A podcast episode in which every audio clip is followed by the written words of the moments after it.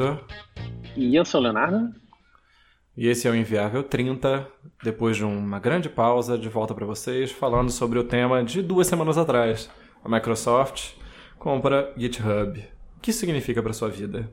O que isso vai mudar na sua vida? Quais são as falhas que a gente vê em tudo que existe a partir dessa compra? Essa análise, depois de muito mastigada por todas as outras pessoas, vem aqui repetida pela gente. É com você, Leonardo. Bom, estamos criando esse novo conceito que é de news que não são news mais. Né? Que a gente cobre notícias velhas. Esse é o novo, uhum. é, o, é, o, novo modelo aqui do, do podcast. Mas. E não, também nós somos que nem é, essas bandas de rock, né? Nós voltamos de um hiato, né? agora com um novo álbum mais, é, mais maduro, né? É a Season 2 né, do Enviar. Aí, bom, é isso. Então, essas é, algumas semanas atrás, né? Na real. uh, não foi bem essa semana, né? A gente tá acostumado a falar isso, mas não. É, Microsoft comprou o GitHub, né, cara? Que hum, eu diria que me pegou de surpresa, assim. Te pegou de surpresa isso? Ou é uma coisa que você assim, esperava que fosse acontecer eventualmente? Não, eu esperava, eu esperava que alguma coisa do tipo fosse acontecer, né? A gente, a gente fica vendo essas empresas pegando investimento, pegando investimento, pegando investimento e a gente não vê de onde eles vão tirar dinheiro para pagar esse investimento. Acaba que a única estratégia mesmo é, é vender para pagar os investidores, né? Então...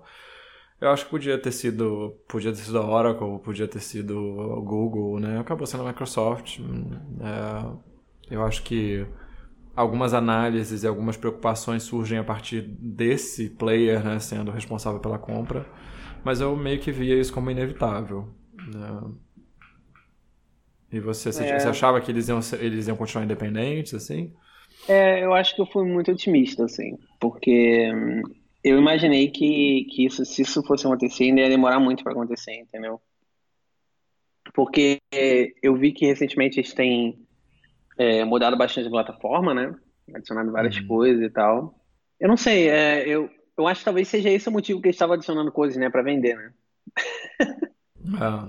Porque ah. isso rola bastante né, em startup, né? O CEO vai ter uma alguma reunião com algum investidor, alguma coisa assim, então você adiciona uma feature X, uma, uma coisa que é flash, né? Para é. pra mostrar e tal. Eu, e eu sinto que talvez tenha sido isso. O que me deixa um pouco triste, assim. Eu não sei se foi isso, né? Mas, pô, totalmente aparenta ser isso, né? Depois é, essa análise cínica faz sentido, né? Porque eles pegaram aquela granona de investimento e meio que sentaram nessa grana por um bom tempo. Aí, do sim, nada, começou sim. a surgir... Não, do nada, né? As pessoas trabalharam meses. mas é, eles começaram a lançar uma coisa atrás da outra, né? É, é, e é. acaba que realmente essa, esse timing fica meio favorável a essa análise. Né? Eu acho que, assim, por mais que a gente não tenha tem um insight, né, para saber se foi isso mesmo, né, ou não. Uhum. Mas, e, e, talvez nem os funcionários tenham, né? Essa é a realidade, né? uhum. né? O que me deixa muito triste, porque por um momento, assim, eu tive um, um glimpse, assim, de que, tipo, nossa, pô, os caras estão fazendo isso porque, pô, agora eles estão realmente eles se importam a comunidade, mesmo, né? sabe? Eu realmente tive essa impressão, assim, mas é um tapa na cara aí, né? A gente, a gente entende que o mundo é muito mais... É, movido a dinheiro do que a gente imagina, né? Apesar de não, que tem nenhuma ilusão, mas a gente, às vezes, a gente, pô, você tem que ser otimista às vezes, né? Com, com alguma coisa, né? uhum. né? Então isso, isso me deixa um pouco chateado, assim, não chateado, mas assim, é um pouco decepcionado, eu diria, né? Porque uhum. eu pensei, ah, nossa, então é por isso, entendeu? Tipo, não é porque se importar. Não disso. Uhum. Mas, assim, bem, né? fazer o quê, né? Que, qual o seu feeling assim com essa compra? Assim, é uma coisa positiva, negativa? Por quê? Assim, que, que, o que você acha dessa? Eu, eu acho que é... primeiro assim o GitHub ele era um, uma plataforma que centralizava um sistema de controle de versão descentralizado, né? Então o, o Git ele foi desenvolvido pelo Linus Torvalds e e utilizado no kernel como um método para você poder distribuir o desenvolvimento de várias coisas diferentes e depois agregar os patches, as várias origens, é, num repositório que representasse a linha principal de desenvolvimento. É, no GitHub meio que isso acaba, né? Você não fica rodando seu servidor e fulaninho roda seu servidor e esse craninho roda seu servidor. Né? A gente tem uma fonte central, é, um Git Remote uh, Origin lá, que sempre vai ser o GitHub, é o único Origin que você vai ter. E todo mundo envia código para lá e, e, começa a falar sobre código por lá. Né? Então o GitHub, é, com o tempo, ele foi agregando funcionalidades que vão além só da, da, do armazenamento de código, de repositórios, né? mas é, que vão para gestão de projetos, gestão de expectativas, templating de, de, de respostas para projeto open source, para facilitar o trabalho de manutenção. Né? Então, eles começaram a angariar uma série de funcionalidades e, e virar uma ferramenta conveniente demais para ser substituída ou, ou, fragmentada em várias outras.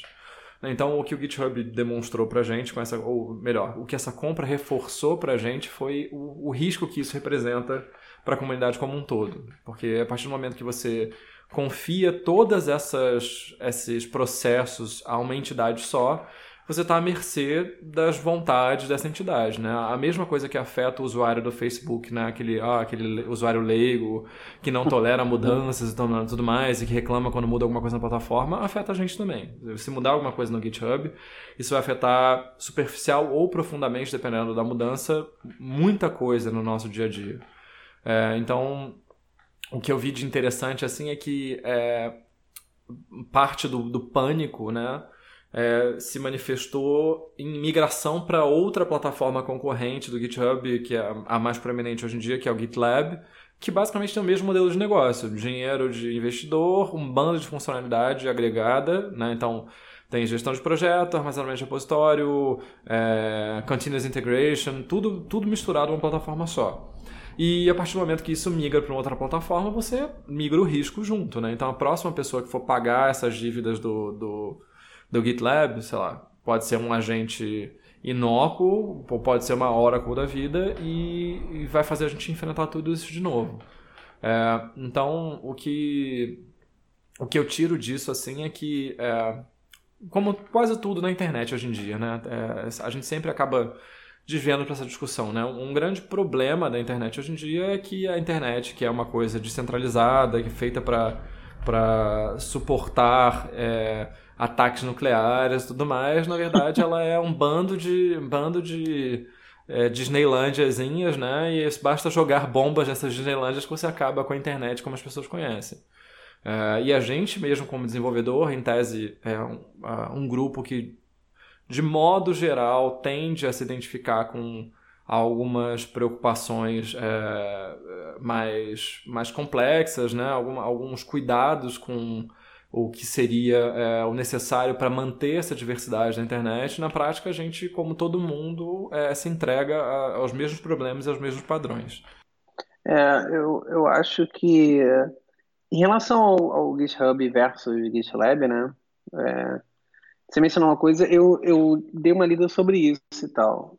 E existe só uma pequena diferença, eu acho que, que assim, veja bem, isso é o que eles dizem, certo? Não significa que é verdade. Mas eles dizem, né, o pessoal do GitLab, que eles não pretendem vender a empresa por completo, né, para alguém. Eles pretendem manter a, a majoridade né, da empresa, né, fazer um IPO lá, abrir o capital, etc. Mas eles não pretendem vender a empresa, né, como o GitHub fez. Então, na teoria, por mais que eles abram para outros investidores e tal, eles ainda mantêm o controle da plataforma, né? Mas eu, veja bem, eu de forma nenhuma uh, sou um grande defensor do GitLab, principalmente porque eu, quando teve esse negócio, né, eu, eu dei uma olhada no GitLab, né, e tal, e eu achei muito mais ou menos, assim, eu diria em termos de plataforma, porque é, primeiro que ele não tem uma, uma, a interface dele parece até um parece um MVP, né? É, uhum em termos de, de, de, aplicação web, assim, parece um, parece um MVP, assim. Um, sendo a lista de repositórios, é uma coisa, tipo, bem uma... É uma listinha mesmo, né, e tal. A visualização por projeto é bastante esquisita. Tipo, não é, não é incrível, sabe? Não, não é muito bom, eu acho. É, talvez, assim, claro que... É, ah, existe o fato de que, pô, a interface do GitHub a gente já está muito acostumado, né? Uhum. com, com, isso. Mas eu acho que a interface do, do GitLab, né, em termos de usabilidade e tal, é bastante confusa, né, para quem É, se é confusa para mim, cara, imagina para quem, sei lá, não é muito no mundo da programação e às vezes foi linkado para alguma coisa lá dentro, né? É um pouco, é, diria que assustador, assim, a pessoa não vai entender nada, literalmente não vai entender nada. Né? O GitHub, por exemplo, é, na época que minha esposa estava é, estudando programação e tal, ele entrava no GitHub e ela se virava, entendeu? Ela viu os repositórios, ela conseguia navegar sem precisar explicar nada. A interface era relativamente intuitiva, assim. É, agora, no, quando a pessoa tem noção do que é um repositório, essas coisas. Agora, no GitLab, eu tenho certeza que se eu desse o site do GitLab para ela, ela não entender nada. Ela ia ficar completamente perdida em relação a, tipo, o que, que tem que fazer, onde é que eu busco o quê, entendeu? É, é bem confuso, assim. Não é muito legal, não. Então, é, para mim, assim, é... cara, eu, eu odiei essa parada, né? É, uhum. Porque é, assim, não, eu não, não odio o fato deles terem vendido a empresa, certo? Por mim, isso aí, tudo bem. Eu não acho que isso é o, o preponderante, não. Eu só achei que a escolha né, de, de vender para a Microsoft. Para quem vender? No mínimo esquisita e questionável, né? Porque, bom, é, um argumento que as pessoas usam bastante, né, hoje em dia, depois dessa para defender a Microsoft, eu não sei. Parece que o pessoal tem memória curta, né? Isso é um problema sério, né, do, do ser humano, né? É, porque o pessoal fala, não, porque olha só, a Microsoft é legal porque ela tem Visual Studio Code, entendeu? tipo, isso realmente soa como uma piada para mim, desculpa, cara. Se você realmente acha que a Microsoft é uma empresa cool porque eles têm Visual Studio Code, é, você tem que realmente rever aí. Né? o que, que você pensa sobre as empresas. Porque, cara, o Studio Code não é nada crítico para a Microsoft, certo? Uhum, um projeto uhum. totalmente extra para eles. Isso não, não, não, é de forma nenhuma crítica para o negócio deles, né? É, agora eu quero saber qual o projeto realmente crítico aí a Microsoft abriu aí open source aí para a galera, entendeu? Uhum. O que, que realmente de impacto né, a Microsoft abriu aí para todo mundo e tal? Ela não tem nada, entendeu? Ela só abre o que, que é interessante para ela abrir, certo? Uhum. Então, nesse aspecto, eu, eu, assim, é legal, é uma evolução, certo? O pessoal fala que ah, a Microsoft agora está mudada, a Microsoft está não sei o que. Olha, cara, acho que todas as empresas podem mudar, sem dúvida. Eu acho que. É, mesmo a Microsoft, que essa semana está sendo muito criticada por ter é, não só vendido software para ICE, né, para aquela entidade que está participando, que faz a, a detenção, a extração e tal é, do, dos imigrantes daí ilegais lá nos Estados Unidos, mas também é, ela fez um case, né? Tipo, olha como nós estamos ajudando a ICE. Né? É claro, é. valores e tal, cada, cada pessoa enxerga o mundo de um jeito diferente, tem gente que acha que isso é realmente bom, mas eu acho que a maior parte das pessoas no mundo do desenvolvimento, né, pelo menos acho que eu conheço, teria uma visão muito crítica disso, né? uma, uma empresa que viabiliza o, o sofrimento humano, basicamente. É, é. Então, essa é a mesma empresa, né? É, apesar de as pessoas usarem justamente o argumento contrário, né? É uma empresa grande demais para ser uma empresa só, então a Microsoft que está interessada no GitHub é uma Microsoft boa. É, então assim, é isso para mim eu não consigo comprar isso. As pessoas tentam é. vender essa ideia de que ah, não, é tipo quando você vai. É... Qual é a outra empresa que usa muito isso? A EA, por exemplo, hum. né? A EA a gente sabe que é uma das empresas mais escrotas, né? Que existem hoje em hum. dia, né? Talvez em, de, na parte de software, porque acho que jogo é software também, né? Mas. Uhum. Então é. E, e, e, cara, é incrível, porque sempre quando às vezes sai um jogo, não sei o que, eles tentam mandar alguma buchiche, pessoal, sempre tem alguém que fala ah, não, mas esse é o estúdio tal, entendeu? Isso não é bem a EA que você conhece, isso é o estúdio pô, lá do West, West Virginia, secreto, sei lá, quem chega uhum. lá, cara, é igualzinho, entendeu? É a mesma bullshit de sempre, entendeu? Os caras fazem as uhum. mesmas práticas escrotas de mercado, não sei o que, não muda, entendeu? Então, por mais que, olha, você que acredita que existem várias empresas dentro de uma empresa, cara, esquece isso, cara, porque tudo isso aí funciona até que você tem que tomar uma decisão importante, certo? Uma decisão uhum. grande ali. Nessa hora, é o cara escroto que vai lá e vai falar: não, não é isso, é, a gente vai fazer dessa forma porque é o que dá mais dinheiro para a empresa. Entendeu? No final é, das são contas, os mesmos acionistas, né? São os mesmos Sim, é, são os né? mesmos. Entendeu? No final das contas, quando uma decisão importante e grande tiver que ser tomada, são esses os caras que vão decidir, entendeu?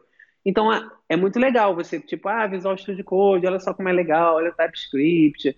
Porque, cara, isso não é crítico, entendeu? Então, pô, não uhum. interessa pro cara que é acionista. Tu acha que o cara que é acionista da Microsoft ele tá interessado em Visual Studio Code? Tu acha que ele tá interessado em TypeScript? Ele nem sabe o que, que é isso. Essa é a verdade, ele nem sabe o que é TypeScript, cara.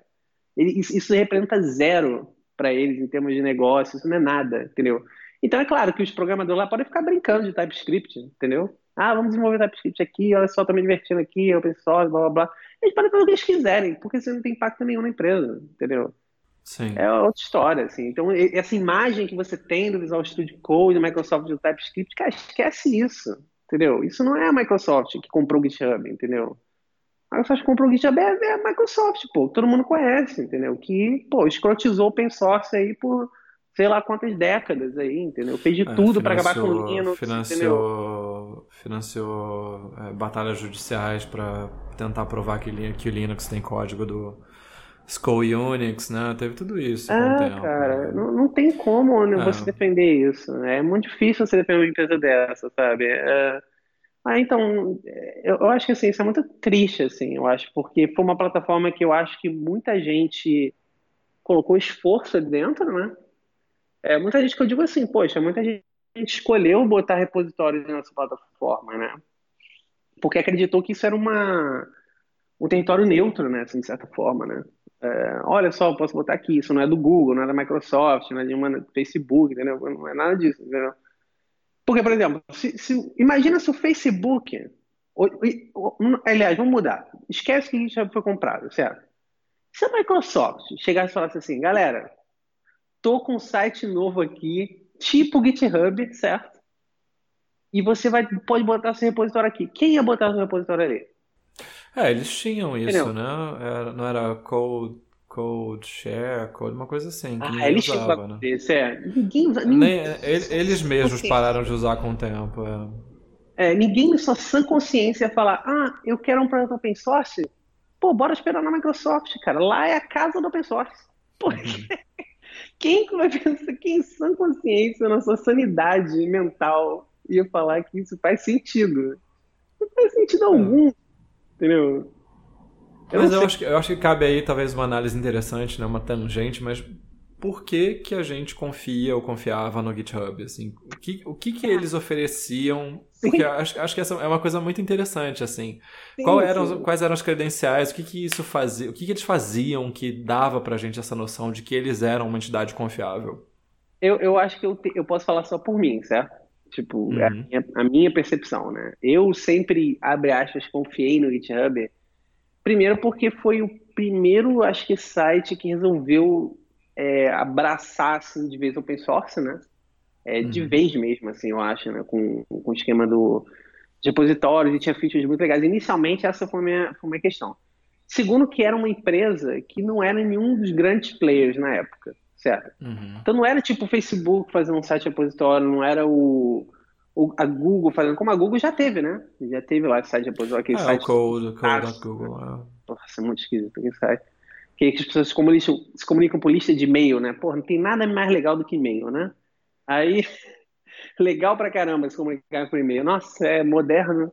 Aí, o, o que acontece? Os caras, eles criaram um site que não estava no poder de nenhuma dessas empresas e eu pensei, nossa, olha, isso aqui parece uma ideia legal, eu gostei da ideia. Eu entrei no site, achei, achei o site assim, bem legal. Foi naquela época que, eu diria que foi o auge do Bootstrap, né? Aquela época que uau, olha só o GitHub, eles usam Bootstrap, Bootstrap é a parada, saca? E aí todo mundo usava Bootstrap pra tudo, né? Todos os sites eram iguais. E aí, o... Aí, beleza. Então pensei, nossa, isso aqui é um território... Eu vi aquilo como um território neutro, entre aspas, certo? Que... Uhum. Tá bom, uma empresa nova, entendeu? Assim, se ela vai crescer depois, se não vai, assim, não sei, mas pelo menos não é Google, não é Microsoft, não é Facebook. Não são essas empresas que a gente sabe. A gente sabe que é um, é uma concentração de poder muito grande, né, cara, numa empresa. Essas empresas já têm muito na mão, né? Então, se dá mais uma coisa dessa e. E assim, eu não, não dá para confiar que a Microsoft não vai olhar os repositórios, né? Sinceramente, desculpa, mas é, é quase impossível para mim, cara, eu acreditar que se tu botar um repositório privado lá, uma empresa, se não for, se não for do interesse da Microsoft, os caras não vão olhar esse repositório, cara. Eu duvido que não, cara. Acho impossível. Isso é uma coisa que a gente nunca vai saber, né? A menos que vaze alguma coisa, mas tenho certeza que, que não dá para confiar. Assim, né? É, enfim, você, você confia, cara? Você acha que, tipo assim, os caras vão manter a privacidade de repositórios, assim? Não sei, eu não sei. Eu não sei se o GitHub, por exemplo, se eles de fato preservam e zelam por essa privacidade, né? A gente está presumindo uhum. que eles fazem é, isso e vão tá deixar de fazer. realmente. É, não. É, que a mesma coisa, acho que, por que, que a gente curte eles, assim? Eu, eu tenho a coisa histórica, realmente, como você citou. Eles foram os primeiros grandes hosts de Git, né? Porque existia muita coisa de subversion antes, o, o Git ah, é começou a ascender e, o, e o, o, o, GitHub veio junto. Tem também, no caso da gente, né, tem, é, eles, o GitHub é feito em Rails até hoje, tinha muita influência da comunidade Ruby. Muitos rubistas foram trabalhar lá, então acho que pelo menos para mim isso, isso foi uma coisa que criou uma, uma boa vontade. Sim, é, é, mas tem assim, por exemplo, o Ruby, o, o, o, GitHub, apesar dele pagar, ele paga algumas pessoas, né? Paga o Aaron Patterson e tal, paga a Eileen, At, Eileen Atkins, acho que sim. Uma galera para trabalhar no Ruby, no Rails e tudo mais. É, mas não tem muita coisa open source do GitHub, por exemplo. Né? É, para uma empresa que vive de, de dar espaço para coisas de código aberto e, e para empresas é, privadas terem lá, pagarem pelo seu quinhão porque as pessoas estão consumindo código aberto ali e tão, tem conforto com a plataforma, né, para uma empresa que tem essa, essa, essa reputação, eles assim não lançam muita coisa, né? Eles não, muita coisa da infraestrutura deles, por exemplo, de migração, de sharding, de, de, de código que é feito para poder rodar na escala que eles rodam, né? Até hoje não veio à tona assim para você usar num projeto qualquer. Agora é, eu sei, por exemplo, no, no Rails 6 eles estão pagando a, a, a Eileen, eu acho que é Atkins, eu posso estar errado sobre o nome dela, mas elas estão pagando para ela poder fazer uma implementação é, de suporte a múltiplos bancos de dados inspirada no que tem no GitHub, mas não é o código do GitHub. Né? Então, é, essas são as coisas assim que criam, se, se você for parar para ver as minúcias, é que meio que colocam em xeque mesmo o comprometimento do, do, do GitHub com o ideal, né? Que é, uhum. é, é, meio, que, meio que a gente associa o, o, o GitHub a um, um, sei lá, uma pessoa que carrega um porte estandarte do ideal do, do software livre e tal. É, e aliás, tem esse parênteses, né? Software livre e open source são duas coisas diferentes que a gente pode até discutir no meio do caminho, mas é, eles são estandartes nisso, mas ninguém acho que até esse momento, né, até essa compra, ninguém estava se perguntando muito por quê. Né? Então, para dar essa volta toda para responder se eu confio. É... Na verdade, eu, eu com essa aquisição eu começo a olhar para trás e pensar por que, que eu confiava. né? é uma boa, uma boa forma de é uma boa... É... Isso estava errado assim, desde o início, né? Tipo, oh, droga. É...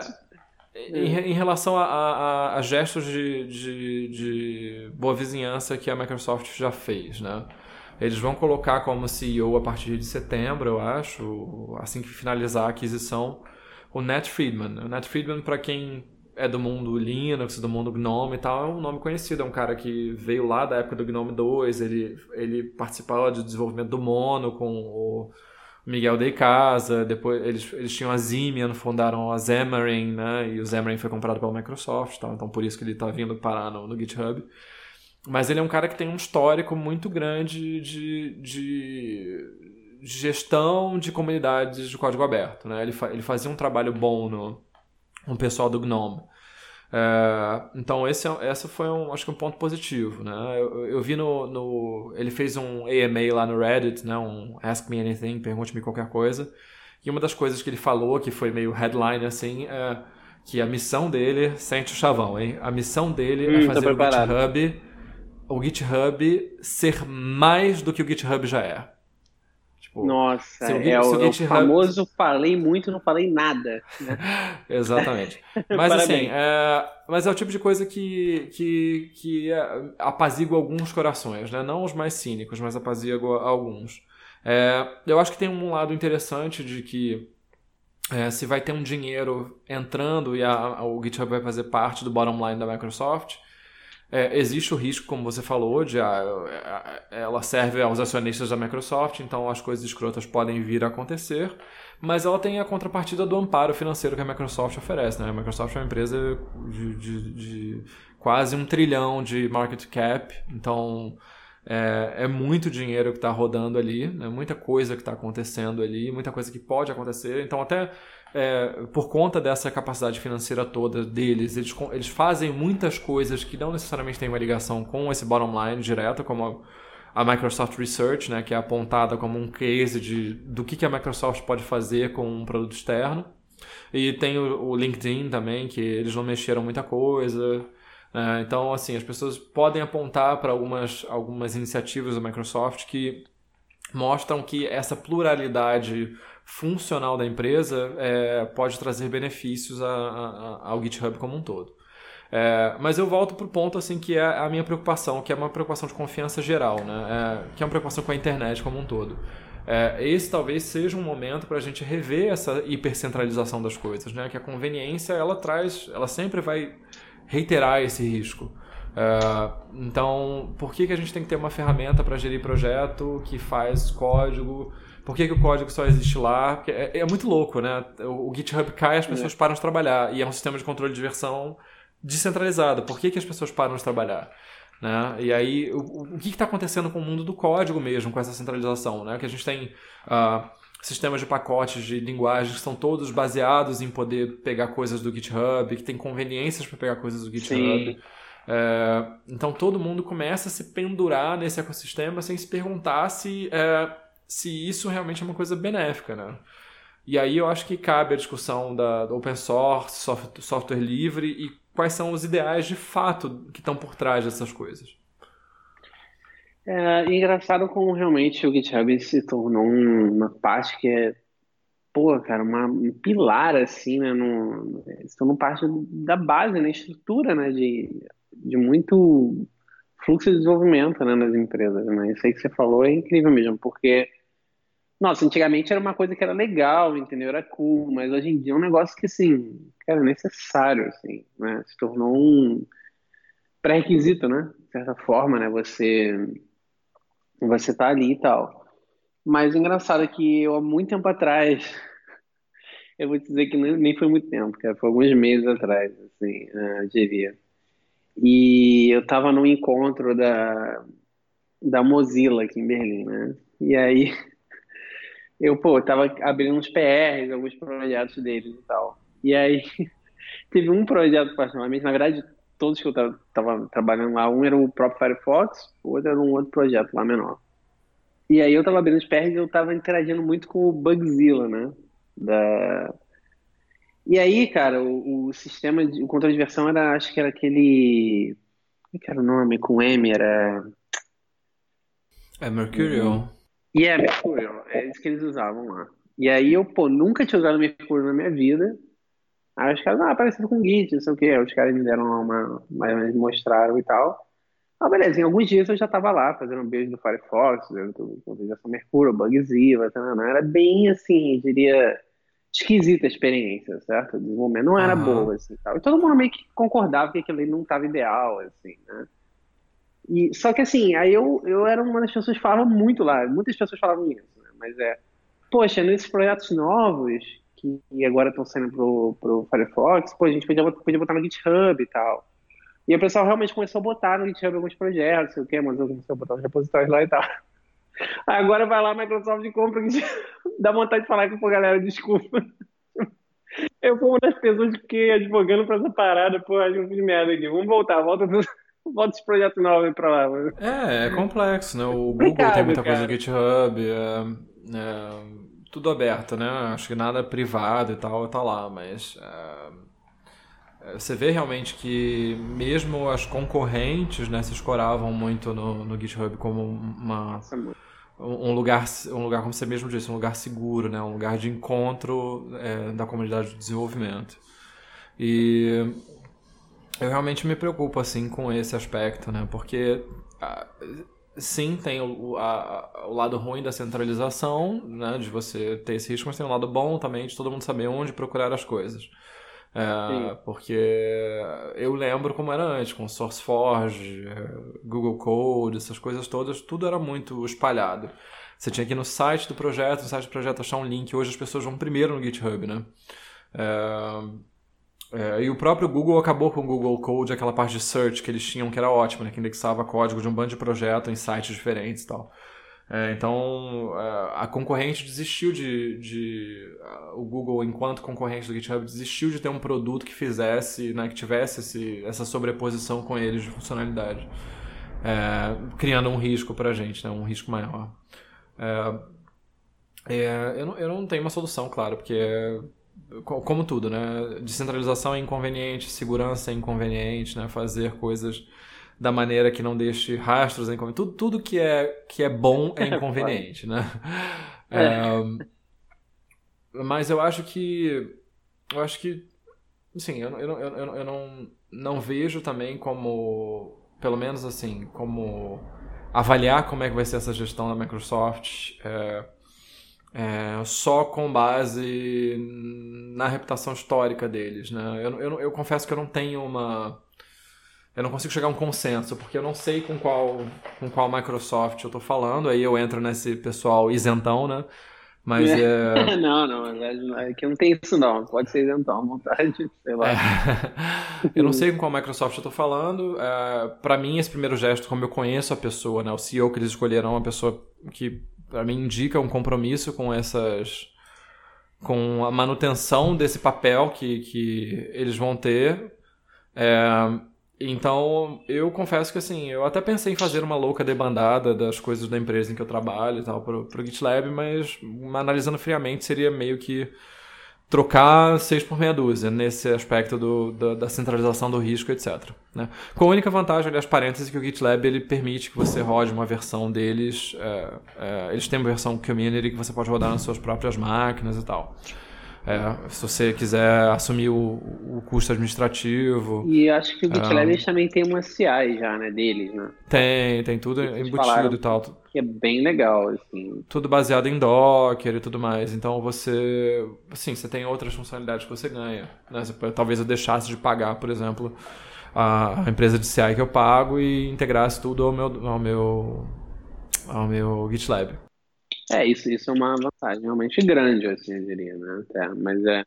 Eu vejo que assim, é, eu vou te dizer o seguinte, desde que a Microsoft comprou, é, eu tomei algumas medidas. Assim, é, eu não tenho nenhum grande projeto crítico pessoal no, no GitHub, tudo que tem lá é bem hobby mesmo, assim, eu não tenho nada do tipo. E eu pensei em fazer simplesmente é, agora eu tenho usado muito menos GitHub e usado muito mais o site do NPM direto, entendeu?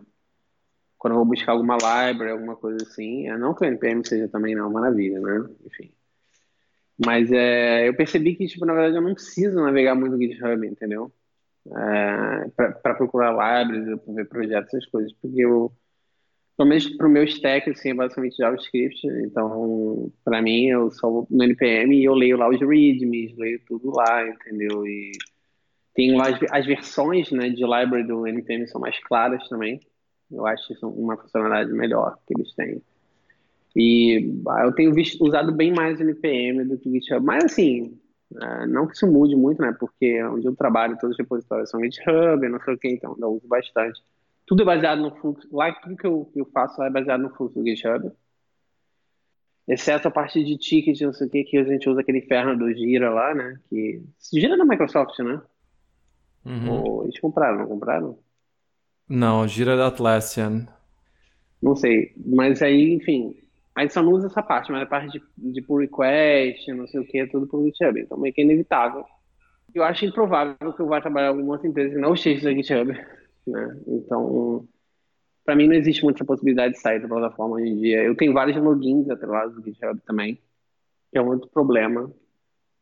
Né? Uma coisa que eu não tinha passado ainda, mas é, é o famoso tipo, ah, login com o GitHub, mais fácil, sabe? Aí você vai lá, logo com o GitHub, pô, é isso. Eu tenho vários logins pelados. Mas é, eu vou dar um tempo, né? Realmente, como você falou, eu vou esperar para ver é o que acontece. Provavelmente não vai funcionar, essa é a realidade.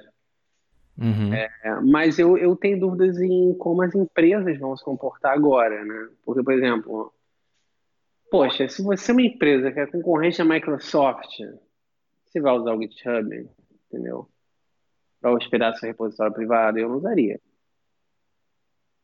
Tem, tem essa questão, entendeu? Então, eu acho que muitas empresas vão sair realmente do GitHub em termos de, pelo menos em uso privado, né? Não sei se em uso público, o que eles vão fazer. Mas em uso privado tem certeza absoluta que muitas empresas vão arrancar tudo que tem lá. É, porque simplesmente não, é, é, muito arriscado, né? É, em termos de negócio e tal, né? É, total. Total, total. É, é, realmente é, é, bem complicado você se expor desse jeito, né? É, mas eu, eu, realmente eu fico. Eu tô bem em cima do muro, assim, porque eu acho que não tem nenhum. Como você mesmo falou do GitLab, eu acho que não é uma experiência comparável. É, você trocar tudo que o GitHub faz por vários produtos implica não só numa curva de migração e aprendizado e tal, mas também num custo grande, né? Porque hoje em dia você paga uma taxa fixa, acho, por, por pessoa, não é isso? Tipo, 9 dólares por pessoa da sua equipe é, e tal. É, acho que é algo assim. É, que antigamente eles, eles, cobravam por grupos de usuário, né? Por, aí, tipo, tanto até tantos usuários. Agora eles cobram uma taxa fixa, você faz tudo lá, o que eu acho maneiro. É, né, você vai trocar isso por N ferramentas. Né? Essas ferramentas costumam cobrar também por, por assento, né? por pessoa. Então acaba que a, até a questão do, do, orçamento da empresa fica meio prejudicada, né, pelo, pela solução que seria ideal do ponto de vista da, da segurança corporativa e tudo mais. É, é, é uma situação difícil, né? Uma situação difícil. eu fico pensando assim, isso me leva a questionamentos maiores, né? Porque a gente vê mais e mais e mais empresas se escorando e se desenvolvendo a partir do trabalho de código aberto das pessoas, né? É, Com certeza. Então, você tem, claro, grandes players que estão pagando pessoas para fazer as coisas, mas você tem a maioria das contribuições vindo de entusiastas ou de pessoas que precisam resolver um problema. E, e a gente tem um fenômeno assim interessante que é esse fenômeno do burnout dos mantenedores, né? As pessoas não conseguem é, não conseguem ficar à frente de um projeto de sucesso por muito tempo sem lidar com custos emocionais, às vezes, muito grandes. As pessoas são muito grosseiras, as pessoas tratam o código aberto como, como uma obrigação que a pessoa tem pra, com a qualidade, com o resultado final do, do, seu, do seu aplicativo que está integrando aquele código. Um, e o GitHub, por muito tempo, foi até um, um, um de certa maneira, um cúmplice na, na, na no aprofundamento dessas questões, assim, né? Porque eles não tinham ferramenta contra assédio, não tinha ferramenta pra, até para gestão de issues e tal, né? Que agora eles têm aqueles templates, você pode responder com padrão e tal. Então a galera que a galera que mexe com código aberto é, é uma galera que basicamente trabalha muitas horas de graça, né? É, e o, o, o, movimento do software livre é um movimento que ele vai além do código aberto, né? Ele tem quando ele, quando ele nasce lá com Stallman, né, com a GNU e tal, nos anos 80, ele tinha preocupação não só de, é, de que as pessoas trabalhassem, que todo software fosse aberto, mas que software ele fosse que as licenças de software aberto tivessem uma qualidade viral, né? Você, se você integra um software com aquela licença, o seu software basicamente tem que ser aberto também, né? É, e com o tempo a gente teve uma mudança de, de foco nisso. As licenças que começaram a tomar mais o, o, o mundo, assim, né? E começaram a, a ser adotadas mais pelos projetos são licenças como MIT, Apache, né? Que são licenças mais permissivas do ponto de vista comercial. É, mas isso criou, acho que, uma distorção interessante, porque é, ao mesmo tempo que você, como aprendiz, uma pessoa que está absorvendo as, as tecnologias que você precisa usar no seu trabalho e tudo mais, ou até uma pessoa que quer fazer um bem para o mundo, é muito legal você ter código aberto. É, você não exige das empresas uma contrapartida, né? Então, essa desproporção é muito louca, porque hoje em dia você consegue fundar empresas muito rápido, né? Você consegue andar muito rápido, desenvolver coisas muito rápido com base em tudo que já foi feito, mas a empresa não tem nenhuma obrigação de devolver nada. E a maior parte das empresas não devolve, né?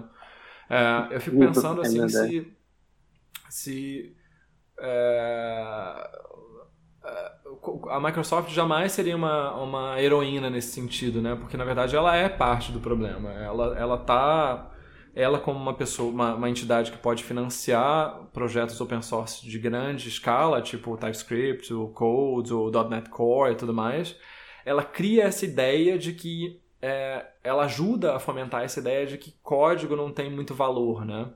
É, é, o que eu quero dizer com isso é que é, a gente sabe que, claro, do ponto de vista de um produto, código é uma coisa descartável se ele não se encaixa no produto, mas eu não estou falando disso exatamente, né?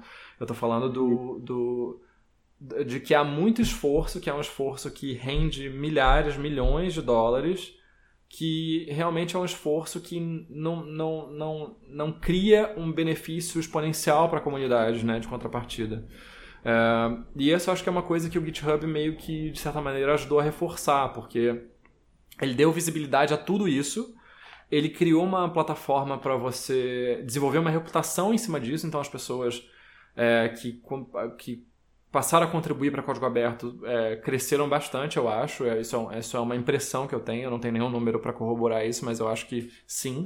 Né? A partir do momento que você tem mais visibilidade, você tem uma ferramenta que, que cuide do processo de contribuição, né? com os pull requests e tudo mais, que cria uma linguagem comum para contribuição, você meio que é, cria incentivos para as pessoas é, é, participarem muito desse vai e vem. Né? Tanto que eles têm lá o gráfico de contribuição, que foi um, um ponto de discussão muito interessante há umas duas semanas também. Né? Tipo, aqui na comunidade brasileira teve um fulanildo que teve a pachorra de dizer que quem não tem gráfico de contribuição é não é um dev de verdade. Não, não está verdinho, você não é um dev de verdade. Você está fazendo coisas que você não deveria fazer e você não merece ser tratado como todos os outros devs de verdade. É, então. É, é, Nossa, quem, quem, quem é isso? O Donald Trump do Corre? É, é um, é um fulano bem controverso aqui da comunidade brasileira de JavaScript e tal. Ah, e... Falando nisso, cara, só, só desculpa interromper para fazer uma colocação inútil aqui que esses dias eu cheguei à conclusão que o, o, o DHH ele é o Donald Trump, cara, do código, sem dúvidas. ele é aquele cara que, sabe, ele, ele tipo, maluco no Twitter, sabe? Tipo, do nada, uhum. manda um Twitter, tipo, caraca, galera, testar uma merda, sabe? Tipo, esse tipo de coisa. É, eu realmente, eu tava hoje conversando com o colega e consegui achar várias semelhanças dele e do Donald Trump. Eu acho que realmente a partir de hoje eu chamo ele de o Donald Trump do, da programação. Assim. Sem dúvida, ele é, está levando essa bandeira. Desculpa aí, essa colocação foi muito importante. Pode prosseguir, viu? é, mas assim, eu fico pensando, porque é, o próprio Basecamp, né? O Basecamp ele é uma empresa que paga pessoas para avançar o Rails, mas em troca da, em nome do próprio do avanço do próprio produto. É uma coisa justa, beleza? Você cria valor, então você está contribuindo para um projeto. É, mas eu, eu não sei, tem, tem um artigo interessante, uma entrevista com aquele Steve Klebnick. Eu não sei se você conhece esse cara. Não. Ele é um cara que foi bem, bem famoso na comunidade Ruby e agora ele é um, uma das pessoas por trás da, do, do grande esforço de documentação do Rust. Ele foi contratado uhum. pela Mozilla e ele documentou o Rust, escreveu aquele Programming Rust e tal. Ele é um, ele é um cara que entende muito de, de pedagogia, né, para ensinar desenvolvimento, é um cara muito engajado. E ele, ele fala que é, basicamente código aberto é mais valia, né? Open source é mais valia, né? É, ao passo que software livre é comunismo, assim, por assim dizer, porque é, um deles ele cria valor, mas ele, ele cria é, valor privado, mas não cria bem social, e o outro ele cria bem social, né? É, uhum. Então, o, o, o, o, movimento software livre hoje em dia é tratado como uma chatice, uma pentelhação, uma coisa, mas ele tem essa essa preocupação na sua fonte, que é uma coisa que meio que fica de lado porque as pessoas confundem. Elas acham que o fato do código ser aberto ele já é a, a, a, o bem social, né? E não necessariamente é isso, porque você não cria estrutura de apoio para as pessoas continuarem desenvolvendo, né? E, e nem cria incentivos para que é, as empresas que se beneficiam disso devolvam nada. É, eu, eu, eu, sei que estou me repetindo, mas é, é, um ponto interessante, assim, que, que eu acho que quando, quando a gente traz para essa discussão Microsoft, GitHub e tal, na verdade elas estão mais e mais afastando né, tudo que a gente faz desse ideal. Né? É. E eu, eu é, não tem nada mais comum que você ver um projeto que é meio abandonado ou que tem uma rotatividade muito grande de mantenedores, justamente por isso, assim, porque não é sustentável você lidar com um bando de gente que, só, que trata seu trabalho como, como cocô, né? Tipo, eu preciso do seu trabalho e, e eu não tô afim de contribuir nada. É, e, e, e, que nunca, nunca oferece nem ajuda com a triagem de issues, nem com documentação, nem nada. Até esse movimento que tem rolado muito, né, das pessoas colocarem Patreon ou colocarem é, GitTip, né, TipJar, essas coisas nos é. repositórios eu acho bem interessante, porque é, acho que até o cara do Vue.js, ele é um, um desses que está recebendo muita contribuição e ele está usando essa grana para basicamente se dedicar ao projeto. Né? É, porque fica muito. Fica uma coisa meio insustentável, né? Você tem pessoas que constroem conhecimento pra caramba sobre uma determinada coisa, uma determinada biblioteca, um determinado projeto, e acontece alguma coisa na vida ou no projeto, algum abuso psicológico qualquer, um cansaço, e essa pessoa abandona, né? O José Valim abandonou o Rails por causa disso. Né? Ele teve uma época que ele falava: eu não, não leio mais isso. Eu não leio, eu não consigo, porque é, é, porrada atrás de porrada e as pessoas esquecem que todo mundo aqui está fazendo trabalho voluntário, né? É, é, sei, isso aí isso é importante, porque é, isso que você falou, cara, de o pessoal confundir, né? Com, isso que o Valim falou também, trabalho voluntário. O pessoal achar que, poxa, o cara tá ali fazendo alguma coisa, parece que ele tem uma certa obrigação né, de entregar alguma coisa, né? Por algum motivo que eu não consigo compreender, né? Porque as pessoas pensam assim. Eu acho que é porque muita gente, quando começou a programar, né? Pelo menos o pessoal da, dessa última geração agora de programadores, eu acho, já existia GitHub, né? Já existia tudo isso à mão, né? Uhum. Então a pessoa meio que, acho que aprendeu já a buscar lá as coisas, já ter tudo lá e parece que é mágica, né? É tipo sei lá, cara que mora, mora com a mãe, né? Por, por muito tempo, aí tipo, nossa, olha só, a roupa magicamente aparece limpa no meu armário, né?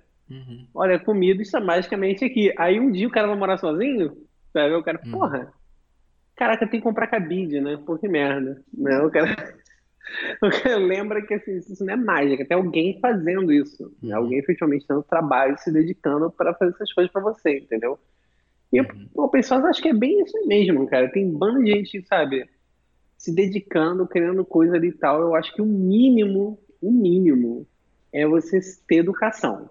Porque, uhum. olha, sinceramente, se você não tem educação para escrever uma isha ou um negócio ser educado, olha, é, você, você tem que repensar algumas coisas. Porque, mas assim, também existe outro lado, né? De, às vezes muita gente abre alguma isha, abre alguma coisa na, boa vontade e eu já vi muita sendo esculachada de graça também. Uhum. Em, em, GitHub sem razão também. Uhum. Já aconteceu com um colega meu já, o cara abriu uma issue lá, super, que fazia muito sentido na real. E o, o dono do repositório respondeu uma forma super grosseira, assim, super idiota assim, pra ele, sabe? Uhum. Tipo, ah, sua issue é idiota, um negócio assim. Que o cara esculachou, assim, um cara conhecido, não vou falar o nome.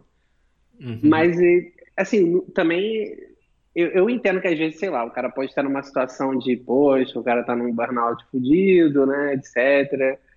Alguém abre uma que o cara não concorda, o cara fica puto por um motivo. Tá, bom, tudo bem, mas não é desculpa também, né? Uhum. Então, mas acho que com certeza a falta de educação tá 99% do lado das pessoas que tá, tá consumindo, né? Não é a pessoa que tá fazendo. Uhum. E, e, é difícil, né, cara? Porque, como você falou, se você não, não tá ganhando nada para se dedicar àquele projeto, o incentivo também ele acaba se esvaindo com o tempo, eu acho, né? Uhum. É por isso que você vê muito projeto, às vezes, que é grande e tem gente falando, ah, tô procurando gente para ajudar a manter esse repositório, né? Tem muita gente assim, né? Uhum. Uhum. E é muito difícil, porque a code, code base, né, cara, é uma coisa que você tem que ter uma certa experiência, né? Sem conhecer Sim. a code base, tem que conhecer os problemas, você tem que para você ser eficiente né, na, naquele repositório. Uhum. Você já tem que ter uma certa experiência com o código, etc e tal. Então, no caso, se você não é, né, experiente, fica muito difícil se ajudar a manter também, né? É, uma coisa que eu noto, assim, no GitHub, até mesmo com toda essa estrutura que a gente tem, ainda existe uma grande dificuldade também, né, de incluir pessoas novas né, nessas contribuições, né? Sim. Por parte Sim. das pessoas que mantêm esse repositório, assim. Você acha que isso é uma coisa cultural ou você acha que isso é uma coisa que, sei lá, falta funcionalidades interessantes no GitHub para incentivar as pessoas a contribuírem também? Porque eu sinto que o GitHub ele deixa tudo muito na responsabilidade de quem está fazendo, né? Uhum. Mas a plataforma realmente não oferece muito, né? Para o cara. É. Tem muita gente fazendo assim, botando label de ah, esse é um bom primeiro bug para a pessoa, né? Isso. Tipo, uhum. pô, cara, isso é muito pouco, você concorda? Isso é muito pouco. É, é eu, eu, eu acho que esse é um padrão, eu ia comentar exatamente isso, né? Tem gente que está adotando isso, bom primeiro bug, bom, bom primeiro doc e tal, né? Para incentivar os é. iniciantes. É, eu acho que o GitHub em si não pode fazer muita coisa, é, porque acho que o papel que ele exerce, né, de ser uma entidade semi-neutra em termos do que você vai fazer seu repositório, como você vai gerir seu projeto. Né? Ele dá as suas opções, mas uh, ele não, não, prescreve nada. Eu acho que ele não, não, não poderia muito além disso sem uh, prejudicar o próprio, próprio negócio. Né? Uh, eu vejo que alguns projetos eles estão virando meio que um, um gold standard assim, do, de como é que você vai é, é, fazer onboarding de, de primeira contribuição, como é que você vai é, fazer a, a, a ajudar na, na, na, maturação né, de um contribuinte para que ele ou ela possam é, tratar de coisas mais e mais complicadas. Então, você tem uma estrutura de suporte, você tem um IRC que seja amigável. É, isso, na, no, por exemplo, tem o chat do Elm no, no, no Slack, que ele faz. Tem um, um bot lá que as pessoas ficam reclamando, algumas pessoas ficam reclamando, né? Ah, tipo, se você usa uma palavra que seja questionável do ponto de vista de inclusão e tal, ele te corrige, ele pede para você corrigir e tal. É, mas são coisas que meio que vão criando um padrão do que, que é agir bem dentro da comunidade, né?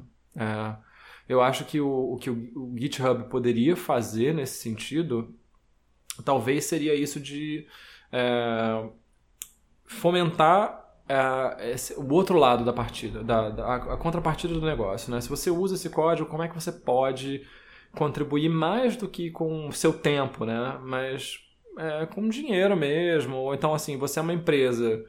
É, se você entra num terreno complicado, porque vamos, vamos supor, eu vou analisar o teu código, que é um repositório privado meu.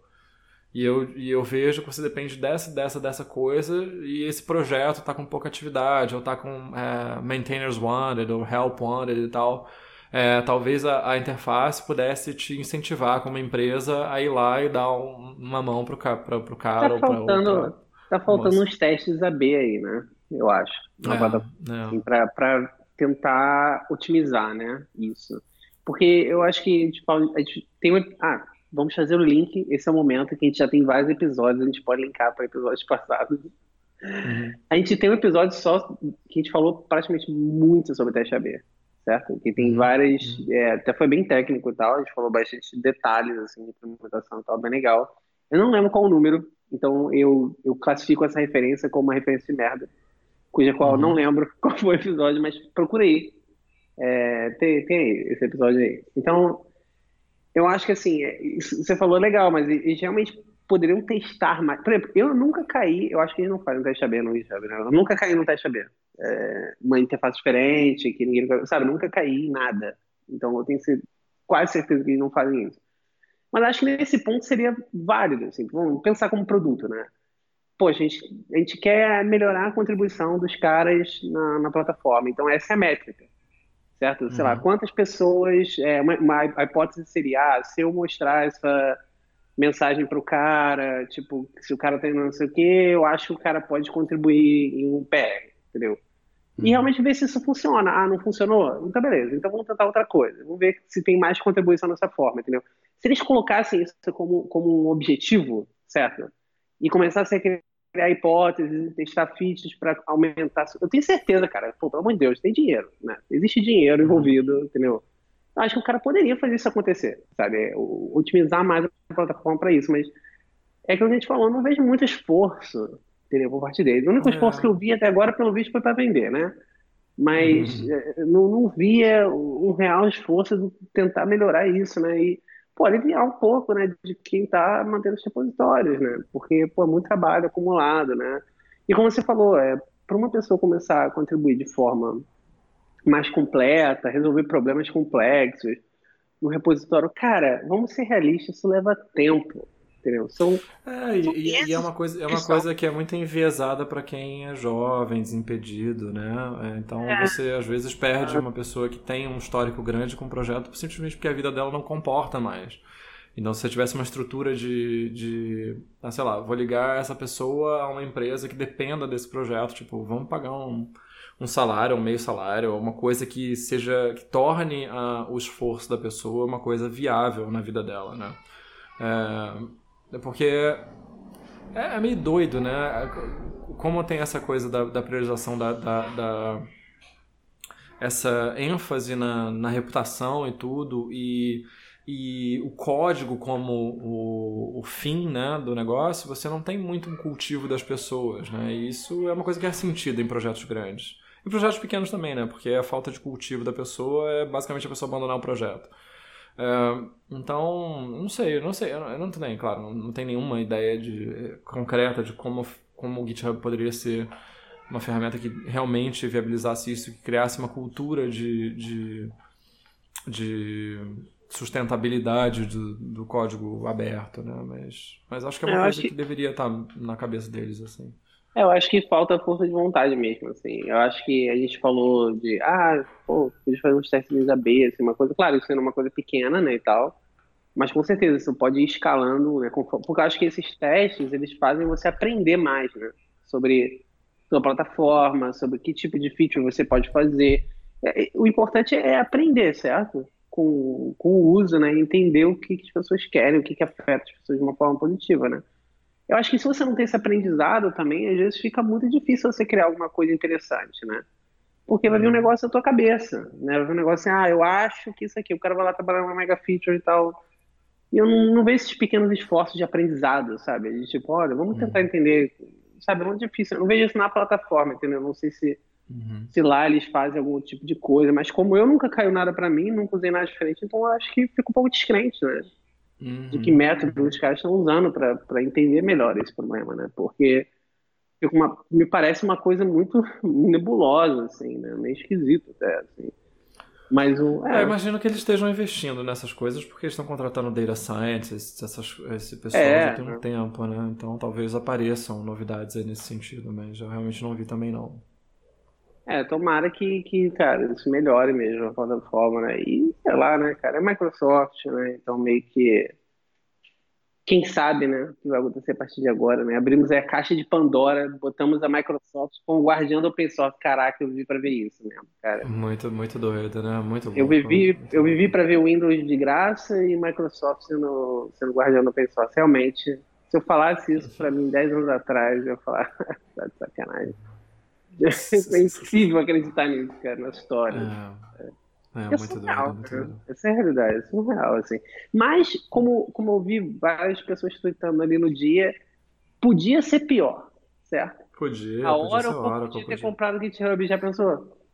É, pois Puta, é. Aí era pra acabar mesmo, né? Aí era pra. Então é meio que, meio que essa nossa mensagem final, né? Podia ser pior. Podia, podia ser a hora que eu comprar no GitHub. essa é a nossa. Vai pra cama com essa, né? Pensando que, pô, a Microsoft né, comprou, tudo bem, não é o que a gente queria, né? Mas. Tá aí, imagina, imagina aquele site, aquele JavaDocs da Oracle, é, aquele site imagina. maravilhoso.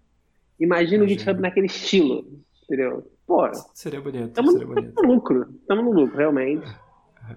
é, pô, acho que é isso, né, cara? É. Então é isso, gente. É... Então é isso. Vamos todos observar. Se você correu para as colinas, é, fale com a gente. Acho que semana que vem a gente vai dar, ter dado um up nas coisas aqui. O Inviável vai ter é. Twitter. Vai ter um bando de novidades aí para você que está interessado nesse super podcast maravilhoso que o Brasil vamos, vamos ampliar estava lamentando. horizontes no podcast agora. Agora, é vamos, Agora sim, a vergonha alheia vai, ser, vai atingir mais pessoas. As pessoas vão poder. Meu, so, meu sonho é que mais pessoas baixem a cabeça quando me virem na rua. Isso, isso. isso. Meu, sonho, meu sonho é que mais pessoas venham é, falar comigo que eu repito o cara várias vezes. Assim, é, esse, é, esse é o meu, é. meu objetivo aqui. Então, eu acho que esse sonho vai se realizar, hein? Não, com certeza, com certeza. Tô, tô aí para, estamos aí para isso. Aí. É, beleza. Mas então é isso. Vamos para os nossos picks. Vamos lá, começa aí, começa aí, começa aí. Tá bom, vou começar com, com pique zoeiro, né? Um pique, pique moleque, né? Aproveitar o clima de Copa do Mundo, né? Menino Neymar, tristeza nas pernas, drible pro lado, né? É, um site maravilhoso, né? Que me indicaram esses dias, que é basicamente o, o Linkbait Generator, né? É o site que você coloca algumas palavras-chave, né? E ele gera link baits para você, aquele você que gosta de BuzzFeed, né? Você que gosta desse tipo de aquela, aquelas fake news no Facebook, né? Você que quer ser um menino zoeiro, você tem esse site maravilhoso. A gente vai deixar o link aí no final para você gerar suas, seus link baits aí para as pessoas clicarem e verem pop-up na cara deles e no final o artigo nem fala sobre aquilo que estava no link. Né? Muito show aí, fazer a internet um lugar bem pior do que já é.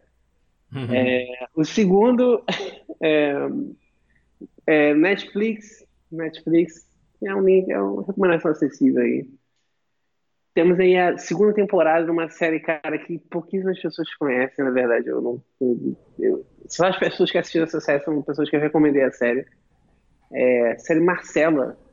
Né? Uhum. Basicamente, se você gosta de séries de investigação, é uma série bem dark, né? Assim, é, é muito legal, assim. É, é difícil escrever a série, é uma série bem, bem...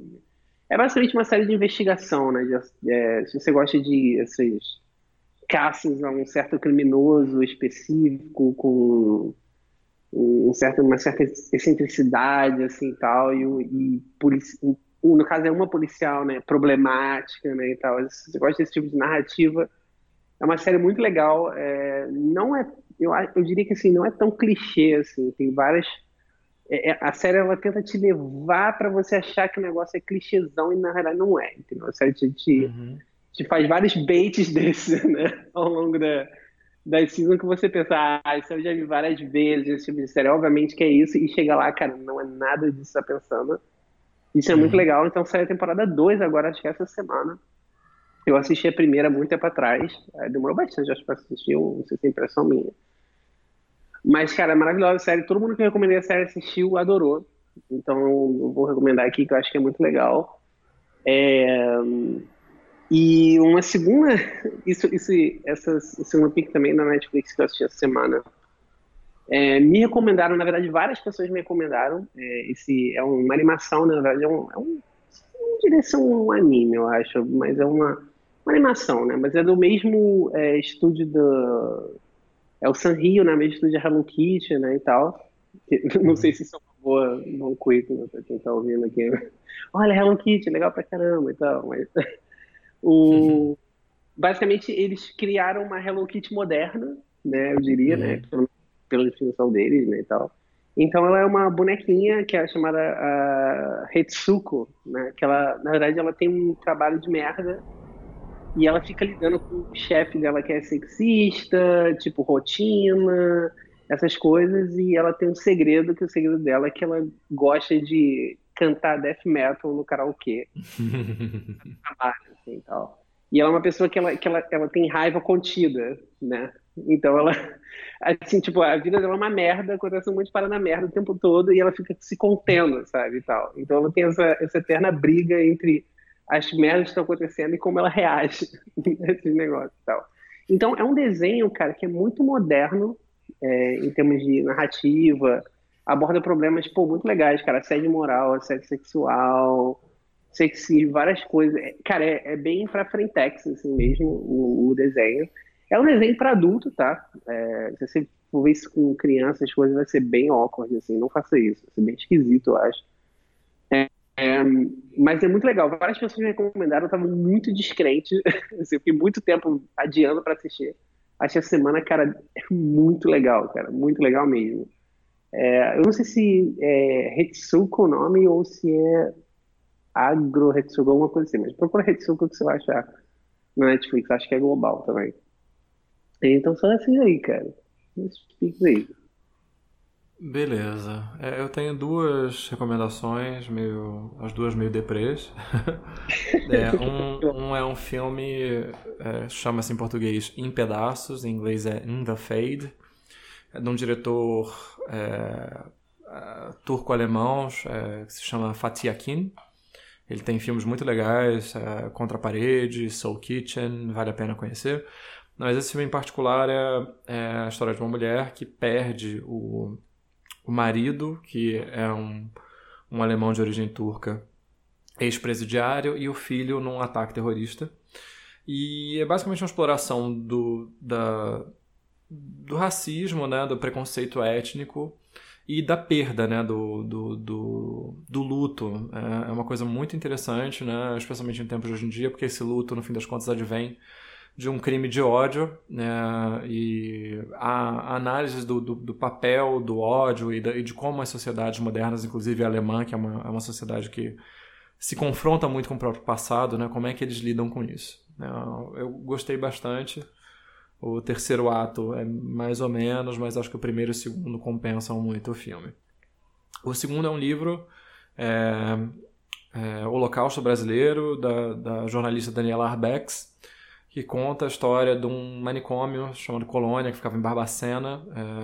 É, ainda existe, na verdade, mas que durante quase todo o século XX foi um, um mortandário. É, as pessoas eram levadas para lá por N motivos, desde sim dos problemas mentais, mas até qualquer desvio de conduta, mulheres que ficavam grávidas de pessoas poderosas que eram casadas e tal é, dava um jeito num médico assinar uh, um atestado de, de, loucura, de necessidade de tratamento, e a pessoa ficava confinada lá a vida inteira, é, em condições horríveis. Né? As pessoas só tinham, não tinham água para beber, bebiam esgoto, a comida era nojenta. É, Estima-se que morreram mais de 60 mil pessoas em tratamento desse, dentro desse lugar. Então é um livro muito chocante sobre é, como as coisas acontecem e a sociedade se revolta, mas não tropo, né? Porque muitas dessas coisas foram sido conhecidas, ao, foram se fazendo conhecer ao longo do tempo, mas nada mudou. E é, como, a, como a saúde mental é um assunto complexo, né? É, é, hoje em dia a gente tem uma visão muito mais humanizada, mas é, ao longo de muitos séculos, inclusive o século passado, que é muito próximo, tinha-se uma, uma perspectiva muito negativa sobre o doente mental, a pessoa nesse estado de cuidados. Né? Então é um livro muito muito bacana para desenvolver a sua empatia e também se chocar com, com a maldade institucional que pode se, é, se, se, instaurar num, com muita facilidade. É, isso, isso é bem legal. Tem uma colega minha que ela é super ativista é, contra né, manicômios, né, ela é super anti é, essa internação, né? Acho que é internação manicomial, acho, não sei se é o nome certo, mas é. isso, é. Aí ela é super ativista contra isso, a gente já conversou sobre isso algumas vezes e tal, muito legal. Acho que eu vou dar uma olhada nesse livro, então, vou pegar esse pique. Eu queria dar, fazer mais uma recomendação disso aí que eu lembrei agora. Manda. manda. Falando, que é, um, na verdade, isso é bem legal porque é um curta. Então, acho uhum. que, tipo, uma coisa que você pode assistir a qualquer momento e tal. É um curta de 16 minutos, tá? Então, ele está hospedado no Vimeo. Então, ele é de graça também, então você não precisa pagar nada. É, o nome é Arlo Alone. É, basicamente, ele é um curta. É, ele é sci-fi, é um sci-fi curta, mas ele é um. Basicamente, a história da, da Arlo, né, uma, é uma mulher e tal, que ela vive num apartamento sozinha e tal. É uma história, é um futuro distópico, né, e tal, onde as pessoas só podem sair de casa em determinados dias por causa das condições do sol, né? Então, ela fica dentro desse apartamento e e ela, de tempo em tempo, ela, ela, as pessoas recebem uma notificação dizendo: olha, hoje tem uma condição você sair, você pode ficar três horas na rua, certo?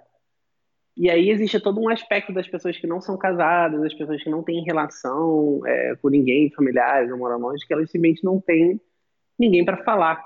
E elas não podem sair de casa, certo? Então existe toda essa, essa questão da pessoa lidar com a solidão e etc e tal. Então uhum. o curto ele gira todo em torno da, da Arlo e como ela consegue é, aprender sobre lidar com a solidão e, e a necessidade dela de, de ter contato com contato humano, né, com, com as pessoas, o quanto isso afeta a gente e tal. Então é pequenininho, 16 minutos. Então, tipo, pode assistir, sei lá, um dia que você estiver jantando aí, alguma coisa computador uhum. assistir. Assiste aí, é bem legal, assim. E as atuações são bem legais e tal. Lembrando que não é uma superprodução, tá? É um curta. Uhum.